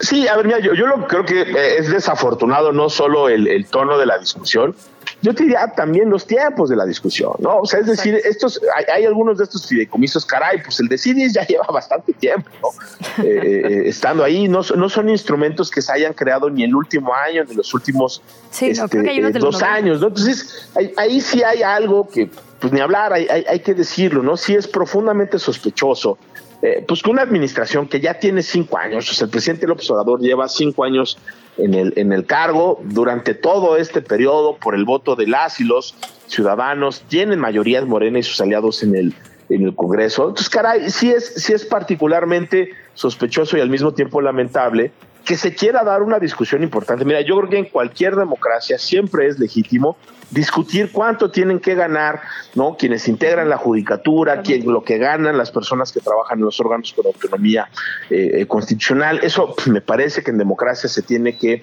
eh, decidir, se tiene que deliberar, hay que escuchar las razones de uno y otro eh, lado, pero que sí al cuarto para la hora, ¿no? A pocas semanas de la aprobación del, del presupuesto, en pleno proceso electoral, porque ya inició el proceso electoral y de cara al próximo año, donde vamos a tener el proceso más grande de la historia, ¿no? Eh, de la democracia eh, mexicana, que se quieran desaparecer, ¿no? Con la lógica del machete, todos los fideicomisos para llegarse de todos los, los recursos y, para, tenerlos a disposición en año electoral en un país como México que tiene problemas enormes para controlar el gasto. Este es un problema obviamente estructural, ¿no? De eso se han beneficiado los gobiernos del PRI, del PAN y también eventualmente eh, de Morena, pero si esa lógica de la al cuarto eh, para la hora, pues creo que termina generando este tipo eh, de, discusiones. O sea, si tú me preguntas, oye, las personas que ayer en la Cámara de Diputados votaron a favor de la, de la eliminación, ¿saben con precisión para qué sirve cada fideicomiso? Yo casi te podría garantizar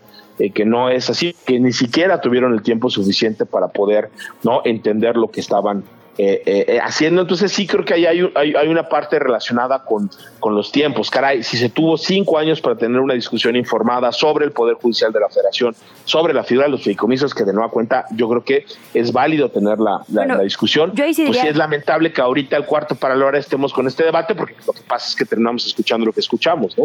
Sí, sí hay, digamos, una mira al Poder Judicial en el sentido de una reforma profunda para evitar la corrupción y demás. Lo que pasa es que la verdad es que el tema, como bien dices, deberíamos tenerlo todo el tiempo sobre la mira. Y a mí una parte que me interesa muchísimo, Javier, que puso ayer sobre la mesa el presidente era, digamos, la, la desigualdad tan profunda que hay entre altos mandos y bajos mandos. Lo cierto es que los fideicomisos, y lo dicen textualmente, por ejemplo, esto que decías de pensiones complementarias, que son pensiones extra a las pensiones del ISTE que van a tener, son para magistrados y jueces. Lo dice así textualmente, ¿no? Y hay eh, personal operativo que gana 10 mil pesos. El Consejo de la Judicatura tendría que estar peleando en este momento de discusión del presupuesto por nivelar, digamos, ¿no? Por mejorarle las condiciones también a los trabajadores de base, no solo defender, digamos, a los trabajadores que más ganan. Sí, y a ver, y, y lo que dice el presidente es, es, solamente parcialmente cierto, es decir, un fideicomiso sí es para las pensiones complementarias de jueces y magistrados, pero hay otros dos fideicomisos que son para pensiones complementarias de mandos medios y técnicos operativos, ¿no? Entonces, mm, digamos, claro, y de hecho son los fideicomisos más grandes de pensiones complementarias. Pero esos son Entonces, los que están ya en el presupuesto, si no me equivoco. O sea, esos no, no desaparecen, pues, sino que ya están en el PEF. Se repetían. No, no, no. Lo, lo que pasa es que el PEF contempla una parte, una partida específica, sí, para pensiones complementarias, uh -huh. pero además está el fideicomiso y las pensiones complementarias se pagan de los dos, de las dos bolsas, déjame ponerlo así, tanto okay. de las uh -huh. del presupuesto como la de los fideicomisos. Ahora, ¿por qué sí se justifica tener eh, un fideicomiso? Pues porque a final de cuentas estás hablando de derechos laborales uh -huh. y tú no sabes cómo va a estar la situación presupuestaria los próximos años. Digo, ahorita qué bueno que existen esas bolsas en el presupuesto. Pero tú imagínate en un contexto van, ¿eh? donde hay una reducción presupuestal muy significativa y no alcanza el dinero que te están dando del presupuesto. Bueno, el fideicomiso te sirve para hacer frente a esas responsabilidades eh, laborales, ¿no? Entonces, de nuevo, yo creo que ahí es importante siempre, ¿no? De nuevo, el presidente dice algo, sí, sí es cierto que hay uno para jueces y, magistrados, pero de nueva cuenta son los menores. Y la otra cosa, Luisa, que yo creo que es el, es el tema de fondo, si tú ves el recibo de pago de cualquier persona que trabaje en el Poder Judicial, desde el trabajador de base hasta el de el mando más alto que te puedas imaginar, vas a ver que hay una parte donde el sueldo base uh -huh. en realidad es muy pequeño, incluso de los altos mandos, y eso también pasa en el personal de base y quienes tienen cargos más, más intermedios. Y el grueso del el sueldo son otro tipo de conversaciones. A mí me parece que eso ha sido un error que sistemáticamente se ha hecho, no solo en el Poder Judicial de la Federación, ¿eh? en prácticamente cualquier dependencia pública o en muchas dependencias públicas, tienes esta simetría entre lo que es el salario base y, lo, y la percepción total que tienen las personas. Entonces, ¿cuál es el problema? Que si tú te quedaras nada más con la pensión que te dan por el salario base, sería muy chiquita para todos, para jueces y magistrados sí, pero también para los mandos medios y también para el, para el personal operativo. Entonces es por esto que existen estas pensiones complementarias. Claro, la solución pasaría pues por repensar cómo diantres le estamos pagando a los servidores públicos. Creo que tendríamos que romper muchas veces con estas, eh, déjame ponerlo así, pues salidas medio cortoplacistas, de bueno, no te puede incrementar el, el salario porque eso es muy costoso, pero te empieza a dar otro tipo de pensiones. Quizá lo que tendríamos que tener son salarios eh, más dignos y más equitativos para todos y todos. Yo estoy de acuerdo que la discusión de la, de la desigualdad es una discusión también que es este eh, legítima, pero claro, para esta discusión pues necesitamos tiempo y necesitamos, déjame ponerlo así, ponernos a ver los detalles técnicos que siempre no son ni los más atractivos ni los más mediáticos, porque bueno, las condiciones presupuestarias siempre tienen esta particularidad de que no son particularmente eh, emocionantes, pero pues sí, claramente en un contexto como este, no, yo diría, no es ni, el momento ni la forma propicia para tener este tipo de, discusiones, o por lo menos no las hemos visto en el debate público, ¿no? Pues Javier, qué interesante esto que apuntas, la verdad es que da para mucho, pero mucho el tema, y creo que va a seguir dando, porque finalmente lo, más probable es que termine en, la Suprema Corte de Justicia, ¿no? Que se revise este tema, ya dijeron que van a inconformarse ante esta aprobación, entonces, bueno, estaremos dándole seguimiento, esperamos que regreses con nosotras pronto. No, hombre, por, por supuesto que sí. Luciana, Luisa, siempre un gustazo. un abrazo muy fuerte. Un abrazo grande, gracias. La mañanera. Quieren prohibirla, imagínense. Bueno, justo sobre este tema, en la conferencia matutina, el presidente López Obrador está lamentando las protestas de los trabajadores del Poder Judicial porque, cito textual, es defender privilegios, es pecado social. ¿Cómo se va a defender a quienes viven colmados de atenciones, de privilegios? Todos tenemos derechos a recibir privilegios del presupuesto, pero la justicia es darle al que tiene menos. Bueno, ya decíamos, ¿no? Esta discusión que se centra finalmente en grandes narrativas y no en lo técnico, en lo particular en lo que realmente se está discutiendo y las posibles consecuencias o no que tenga esta eliminación de los fideicomisos, un tema que da para mucho, al que vamos a seguir prestando la atención, siguiéndolo de cerca y trayendo a todas las voces, digamos, a, a, todas las voces posibles que nos den los diferentes ángulos de análisis. Y ahí déjame apuntar el comentario, ñoño, pero la verdad sí es importante seguir los, las discusiones del presupuesto, sí. eh, perdón, del Parlamento abierto sobre el presupuesto, porque ahí es justo donde podemos ver cómo se confrontan los tecnicismos, o sea, esto que dice Javier, ¿no? ¿Cómo vamos a saber qué está en juego si no tenemos los detalles? Ahí normalmente se invita a todas las voces, digamos, y estas voces confrontan a los diputados y a las diputadas, o les dan la razón, o al revés. Y es muy valioso, creo yo, verlo. Se transmite por internet, la verdad es que no hay pierde, y pues nos atañe a todas las personas. Sin lugar a dudas, es dinero de todos y de todas. Nos vamos con otros temas. Nos están llegando comentarios en las redes sociales, gente harta, gente indignada que nos dice, ya, güey, ya, por favor. Así es, Luciana, en este caso la atención es para Tlalpan y Magdalena Contreras en camino a Santa Teresa. Dicen casi enfrente del Hospital Ángeles hay una fuga de agua enorme y ya lleva como cuatro días. La verdad es que esa zona es un caos. Sí, Quedó rarísimo sí. ahí como una salida medio rara por este centro comercial, un túnel que quién sabe dónde te saca, ¿no? O sea, como sí, que toda esta zona siempre es un caos. Bueno, tú lo vives diario. Lo vivo diario, la verdad que sí es una zona muy pero muy complicada y justo que estamos hablando del agua, de la complicación, del desabasto, de la falta de lluvias, de la falta de almacenamiento de las presas, una fuga enorme, cuatro días sin atender, atención atención ahí a las autoridades. Desde la redacción de ¿Qué Chilangos pasa? Nuestro siguiente tema son infancias trans. ¿A qué nos referimos y por qué estamos hablando al respecto? Porque hay un contexto terrible de discriminación para niñas, niños, niñes y en este espacio eso no se tolera, la discriminación hacia nadie, pero particularmente nos interesan nuestras infancias y sus derechos, incluido el de la identidad. Esta es una pieza, perdón, ibas a decir algo. Ah, no, te no, abrir la boca y pensé que... eh, pues, ¿te parece si la escuchamos? Sí, claro. Desde qué chilangos pasa. Cuando eh, él tenía cuatro años empezó a decirme cosas como, eh, como que él era un niño y yo la verdad es que no le tomé como mucha importancia. Y eh, después, cuando creció 10 años después, a los 14 años, ya entrado en la adolescencia, pues él me hizo, eh, empezó con, con, algunas dudas, inquietudes, como a decirme que, eh, que él era un chico no binario, ¿no? Y después ya nos dijo, bueno, es que yo ya sé lo que soy, soy un, soy un niño en realidad, y eh, pues no, no me siento identificado con mi cuerpo biológico. Arabella Jiménez es mamá de Iker un hombre trans de 20 años que desde los 4 ya comunicaba a su familia su identidad de género. Tiempo después se reconoció como hombre y notó que su identidad no correspondía con su cuerpo biológico. Cuenta que una vez que Iker le dice a su familia cómo quería ser reconocido y nombrado, comenzó un largo proceso de tres años para la reasignación de su identidad de género a nivel fisiológico, social y legal. Las dificultades fueron muchas, una de ellas, tener acceso a información. Hace seis años no se hablaba del tema. Ahora tú ves en los medios de comunicación a Wendy que gana, una mujer trans que gana un, un pues un concurso, un reality show, ¿no? Y, esas cosas. Hay muchísimas vocerías de, mujeres, particularmente mujeres trans y, eh, también hombres trans. Em, que, que, ya hablan abiertamente del tema, una Lorel Miranda en redes sociales, este, etcétera, etcétera, ¿no?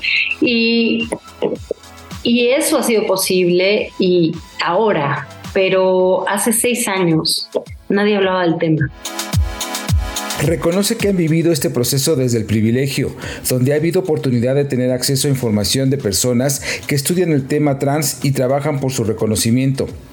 También de vivir en una ciudad donde existen políticas públicas, pero esto no lo tienen todas las familias. Yo tenía un privilegio, vamos a llamarlo así, que yo conocía a personas que, que estudiaban el tema trans. O sea, por pasar de la vida, y para mí eso ha sido un privilegio eh, porque eh, algunos feminismos pues son trans incluyentes y son este, como cercanos al, al tema. Mi familia pues también eh, pudo darle como más un acompañamiento mucho más amable a Iker, ¿no? Eso.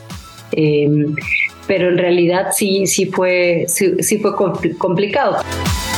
Aunque ha habido avances muy importantes para el reconocimiento de los derechos de la comunidad LGBTTIQ, señala que la transfobia ha sido y sigue siendo uno de los principales obstáculos. Los principales obstáculos siguen siendo la transfobia, la homofobia, siguen siendo los mismos, ¿no? O sea, ha habido un gran avance, sin duda, pero también pues hay mucha gente que no entiende todavía o que no sabe o que no conoce todavía eh, que pues la, identidad de género eh, pues es diversa. Para Arabella el amor y la empatía desde las familias son los ejes transversales para erradicar la transfobia, porque no solo permiten hacer un cambio social, sino que permiten a las personas ser felices desde sus infancias. Negar que las infancias trans existen, señala, es negar una realidad diversa, es negar que las personas son diferentes desde que toman conciencia de su existencia y es negarles la posibilidad de ser felices desde una corta edad.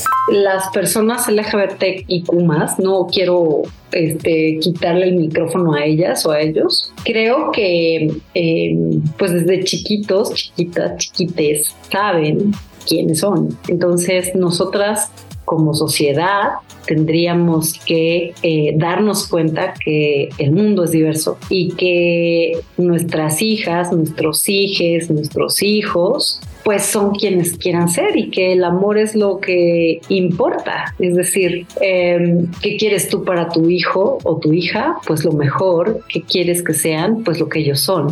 Y creo que eh, lo que hay que poner en el centro es no lo que nuestras expectativas como adultas o adultos, sino que poner a las infancias de principio, ¿no? O sea, como, como en el centro. Claro que las infancias trans existen, indicó que lamentablemente los espacios amorosos de empatía y por lo tanto seguros no son el común denominador, por lo que es importante que se hable mucho más de identidad de género en las infancias en espacios públicos y privados. La entrevista. ¿Ya estás grabando? Muchos avances, pero también muchas resistencias todavía. Vamos a seguir platicando de este tema y por eso agradecemos muchísimo que Jennifer Blanco, la codirectora de la Asociación por las Infancias Trans, esté platicando esta mañana con nosotras. Jennifer, muy buen día, ¿cómo estás?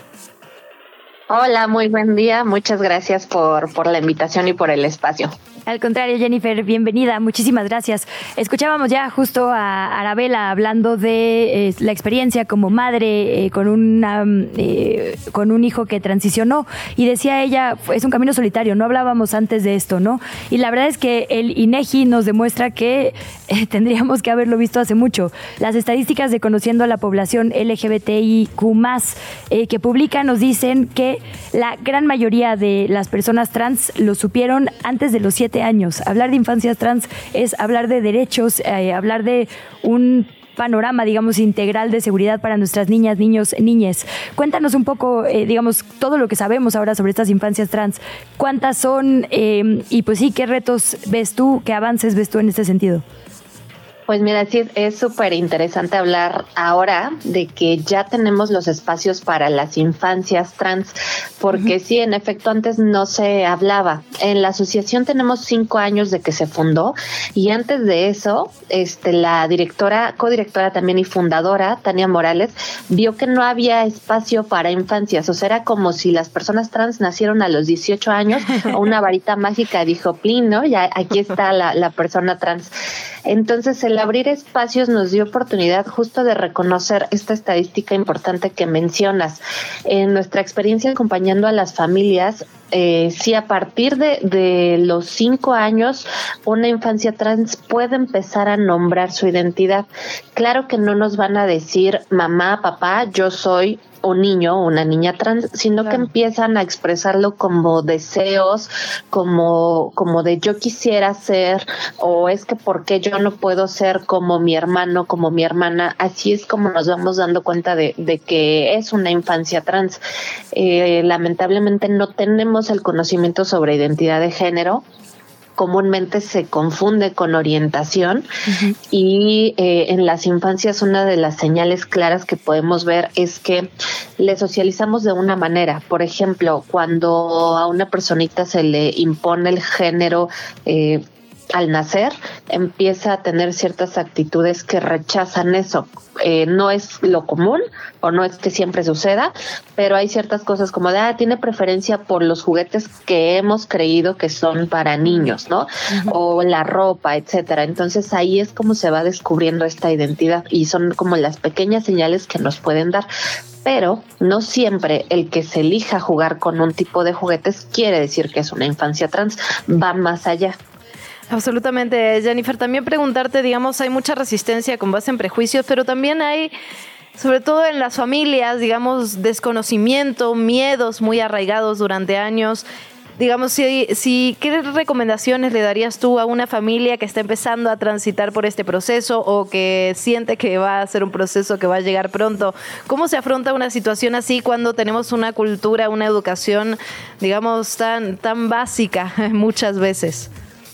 Sí, súper importante que lo menciones porque eh, nosotras hacemos acompañamiento a familias y justo es un miedo de decir, no sé si yo hice algo para que mi hija, hijo o hija fuera trans. Y esa es una carga muy fuerte que nos ponen en las familias y en realidad eh, en nuestra experiencia el 85% de las personas que acompañan a las infancias trans son las mamás. Entonces no solo es eh, la carga de, de que se le pone a las madres sobre todo este tema de cómo ser la mamá perfecta, etcétera, sino además es de si yo hice algo para que mi infancia fuera una persona trans y la realidad es que no no hay causas, no hay nada que pudiéramos haber hecho diferente, no es como si fuera algún padecimiento, simplemente que no conocíamos sobre la identidad de género. Y lo primero que yo recomiendo a las familias es que se acerquen a espacios seguros.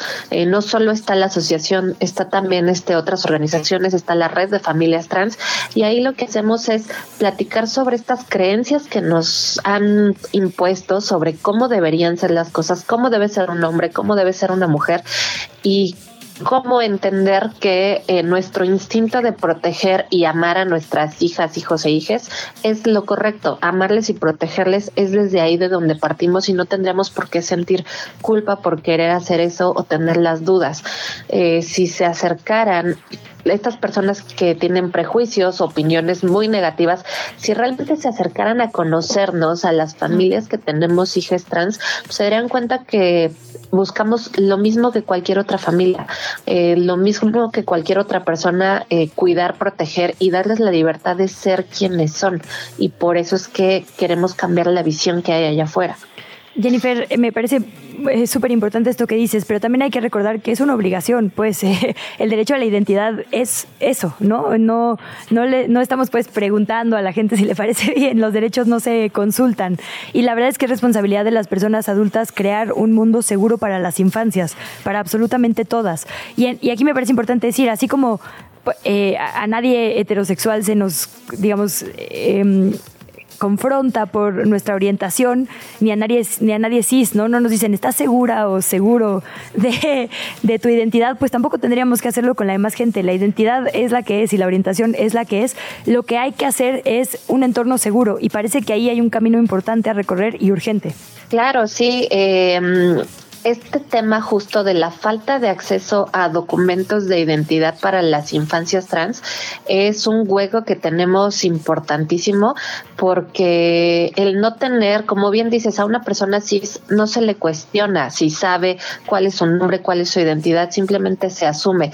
Y sí, las personas trans o las infancias trans tienen un acta de nacimiento, pero que no corresponde con su nombre ni con su género elegido y por lo tanto les genera más problemas a futuro. O sea, eh, imagínense estar en un ambiente escolar, por ejemplo, donde todos los días te nombren de una manera con la que tú no te identificas o te obligan a usar un uniforme que no te gusta, entonces sí es, es realmente un derecho que se tiene que dar, que, que ahora nos damos cuenta que tenemos que exigir cuando no debería ser así. Y realmente el tener este derecho a la identidad cambiaría la vida, las narrativas que conocemos de las personas trans adultas cambiarían totalmente si desde la infancia dejamos que una persona se desarrolle como quiera ser o como es realmente. y eso nos ahorraría muchísimos temas de violencia futuro. Perdóname, pero me quedé pensando, hay, hay tantas redes, personas, eh, incluso grupos que difunden información falsa, incluso que vienen por parte de las propias autoridades a veces. Ayúdanos un poco a desmitificar esto, digamos. Se ha hablado hasta de mutilaciones en niños. Ayúdanos, porfa, a dar la información precisa, la información verídica y verificada que es tan importante en este tema. Hoy sí, eh, sí hubo este boom de, vamos a mutilar a, mutilar a infancias y, demás y jamás hemos eh, trabajado por eso. Eh, justo en la Asociación por las Infancias Trans, los, lo que hacemos, nuestro primer objetivo, además de hacer comunidad entre familias, es los derechos de identidad de las infancias y adolescencias trans y no binarias. Jamás hemos hablado de temas de cirugías, eso mm. está prohibido para personas menores de 18 años, no es posible. Además de que pues no se juzga igual que una persona cis quisiera hacerse alguna cirugía a que si fuera una persona trans, ¿no? O sea, desde ahí ya estamos como que partiendo de una narrativa negativa. Eh, el tema de tratamientos hormonales y todo también es una decisión privada de cada persona y a ninguna infancia se le dan tratamientos hormonales. Mm. Realmente lo que queremos es eso, que tengan una infancia como cualquier otra persona cis la tiene, que tengan una vida escolar sana, segura y también hasta nos han acusado de pedofilia, de abusos, de grooming, o sea, cosas realmente que digo, no, no somos esa clase de familias, no somos esa clase de personas. Toda la información falsa que se difunde es con este pánico hacia quieren hacerle algo a las infancias, pues es nada más para generar miedo y poder manipular porque eso es lo que se ha buscado, manipular hacia cosas que, pues que también se desconoce y es desde la ignorancia desde donde se habla estas cosas, ¿no? Pero yo les aseguro que si se acercan un día al, a alguno de los eventos que tenemos entre familias, se darán cuenta que nadie habla de mutilaciones, nadie tiene actitudes extrañas hacia las infancias, simplemente somos familias que queremos convivir y que queremos que nuestras hijas, hijos e hijes tengan las mismas oportunidades que cualquier persona cis las puede tener. Es súper importante y aquí siempre lo decimos, los derechos no son pizza, no se acaban si se los reconocemos a las demás personas, solo mejoramos la condición eh, para todas y para todos, porque justo una sociedad sin discriminación y sin violencia nos atañe a absolutamente todas las personas.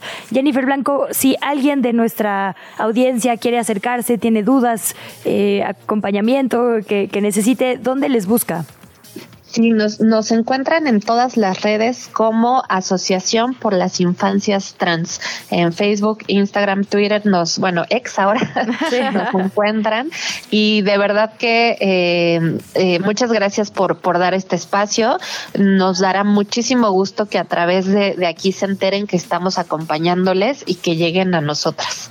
Muchísimas gracias, Jennifer. Ojalá que sea la primera plática de muchas. De verdad, gracias por esta información y muy bonita, muy bonito día. Gracias a ustedes, Luisa y Luciana. Mucho gusto. Mucho gusto. Un abrazo. Página en blanco. Descubre tu próxima lectura o una aventura con Ana Rivero.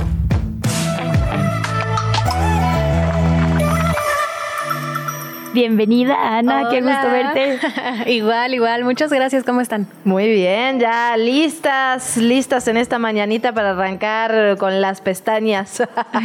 las pestañas y los ojos abiertos. Muy bien, pues hoy vengo a recomendarles, precisamente porque ya estamos más eh, cerca de eh, Halloween y Día de Muertos y todo esto, les vengo a platicar de dos libros que, aunque no son del género de terror, les prometo que los, los van a tener en tensión.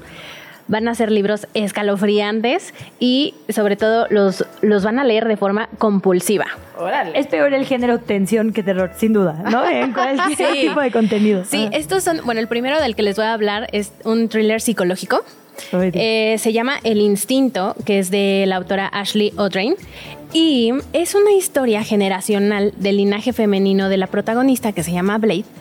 Pero lo curioso de este libro es que todas las mujeres de su familia, como que sus genes, tienen genes malos de maltrato y crueldad y cero instinto materno. Y entonces toca un tema súper importante sobre la maternidad cuando realmente no la sientes. La protagonista Blade se casa, nos cuenta su historia personal y em, después ella no quiere ser mamá, pero decide, pues es lo que sigue, ¿no? Presión Cuando- social. ¿no? Ajá, Exacto.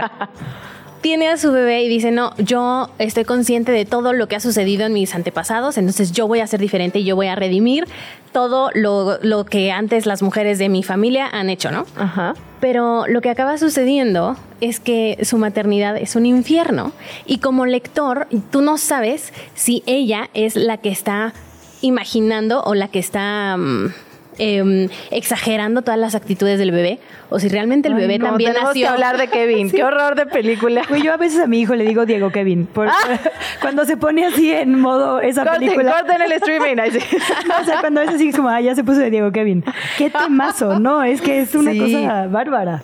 Sí, porque además ella empieza a tener pensamientos que si los dijera en voz alta, o Claro, sea, sería cancelada por súper mega castigada. Sí, sí, sí. Me urge leer esto. Está buenísimo, está buenísimo. Y em, ¿Es un libro reciente o es un libro con, con muchos años? Eh, más o menos reciente, tiene como dos años, uno o dos años. Sí, está muy bueno y les prometo que no van a poder parar de leerlo. Y el otro libro del que quiero platicarles se llama Catedrales de la autora Claudia Piñeiro. ¿Ya lo leyeron? Ya, Yo no, yo no. sí, lo leí. Está buenísimo. Está muy bueno, sí. Pues mira, todo empieza cuando encuentran un cuerpo de un adolescente quemado y destrozado. Y mm, aún no hay, o sea, 30 años después, que es cuando nos empiezan a contar la historia del libro, no hay un culpable. Pero desde la estructura del libro está súper interesante porque el libro está dividido en siete capítulos y estos siete capítulos son siete personajes que cuentan la historia alrededor de la adolescente que encontraron muerta. Entonces ves como la perspectiva de la hermana, del novio, del papá, y entonces te van contando la historia. Cada capítulo se va poniendo más intenso, pero lo que yo quiero resaltar de este libro es que es el tema religioso, el tema fanati- fanatismo, cuando ya lo la religión entra a un tema eh, muy, muy Extremo. extremo, e- exacto. La chica adolescente que encuentran muerta es, era hija de una familia muy católica y entonces eh, también empiezan aquí como las ideologías y los lazos familiares y es todo un tema súper interesante y mm, vale muchísimo la pena que lo lean. Tiene esa cosa de los detalles, ¿no? A mí lo que me impresionaba del libro es como que vas descubriendo cositas y cositas y cositas. Sí, sí, sí. Y creo que aquí la pregunta que yo rescato de este libro es, ¿puedes escudar tus actos en tus creencias o qué tanto estás dispuesto a hacer por lo que tú estás creyendo? Porque crees que está bien. Vino muy filosófica para las ocho. No, he leído y ya me siento en tensión, o sea, solo con los títulos. sí, sí, sí, sí. La verdad es que estos dos libros eh, son muy interesantes por los temas, porque el tema religioso, este, este último libro lo toca como muy bien, o sea, de forma... Eh, eh, eh, eh, toca el tema muy mm, objetivamente, aunque es un tema de religión. Y el otro primer libro que les recomendé, El Instinto, pues el tema de maternidad también es como, como ponerte a pensar eh, quién está en este otro libro, ¿no? ¿Quién está bien? Eh, ¿La mamá realmente no se está imaginando las cosas o, el bebé realmente puede, puede, puede odiar, puede odiar a la mamá o la odia entre comillas porque la mamá le está transmitiendo cosas o qué está sucediendo ahí, ¿no? Como lector te pones a pensar hay como una ola de malas madres, pues entre comillas, actual, ¿no? O no sé si yo apenas llegué, digamos, a esa literatura, puede ser, pero he leído cada vez más libros que justo confrontan estas buenas, entre comillas, de nuevo, maternidades y la vez que es un alivio.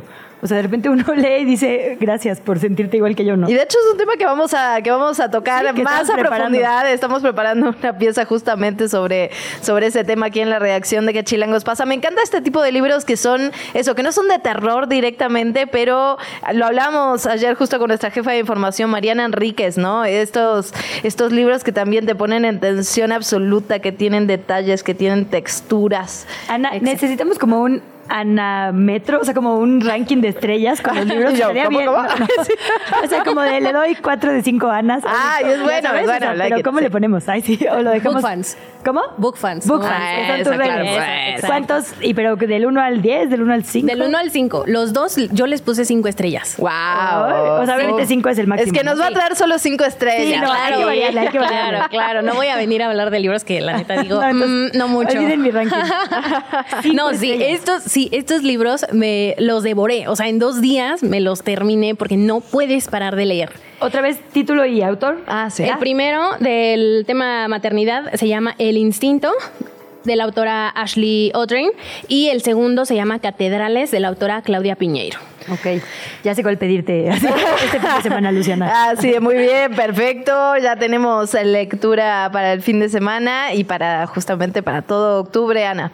Muy bien, oigan, y bueno, pues yo nada más quiero decirles que estos libros, por si no, saben, yo tengo un club de lectura y estos libros los leímos en el club y bueno, no saben las discusiones y las teorías de quién mató a quién y entonces quién está loca, la mamá o la bebé nació rara, ¿no? ¿O qué, o qué sucedió? Y bueno, pues quiero hacerles la invitación de unirse al club de lectura. De hecho, próximamente vamos a tener a un autor invitado. No saben la super experiencia que es leer el libro y después comentarlo con el autor. Ay, lo chismeé hoy en la mañana, como a las 5, ahí te andaba, ahí te andabas toqueando, Muy bien, muy bien. Pero ¿cuándo es? ¿Cómo nos unimos? Sí, pues mira, eh, es a través de la página www.soybookfan.com. Ahí está toda la información, ahí están las reuniones, pero em, con, vamos a leer el libro de El libro salvaje así se llama, El libro salvaje del autor Juan Villoro. Y el autor va a estar invitado em, la primera sesión lo vamos a leer en dos sesiones. La primera es el martes 31, me parece. Espérame, ahorita te digo. Pero la sesión final con el autor es el martes 7 de noviembre fundamental. el Martes 31, correcto. Sí. No, y lo podemos compartir en las redes sociales para que la gente se una. Es virtual, ¿verdad? Sí, es un club de lectura virtual. no hay excusas, entonces. No hay excusas ni pretexto. Rapidísimo, redes sociales. En, todos, en todas las redes estoy como arroba bookfanmx. Ahí me encuentran cualquier cosa. Ahí podemos hablar de libros. Uy, sí, vamos a seguir hablando de libros. Ana, muchísimas gracias. Gracias a ustedes. Me encanta estar aquí con ustedes. Ay, a nosotras más. Muchas gracias, Ana Rivero. Gracias, Luciana Weiner. Gracias, Luisa Cantú. Gracias a ustedes por estar del otro lado. Y nos encontramos más tarde si quiere volver a escucharnos. Ay, sí. sí. Sí, por ahí si se le pasó algún detalle o quiere ver otra vez las recomendaciones de libros en nuestro podcast. Lo subimos en un ratito a Spotify, a Apple, a cualquier lugar donde escuche usted podcast o música, más fácil. Y también estamos en redes sociales. Claro que sí, arroba que chilangos pasa, TikTok, Facebook, Instagram, también en Twitter, X o X o lo que usted le quiera decir.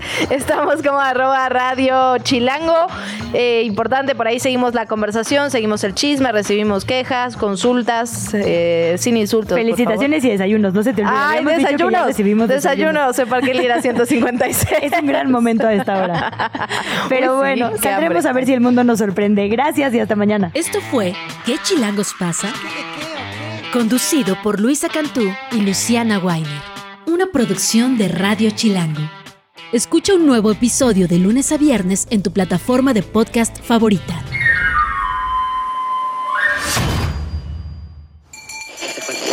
Radio Chilango.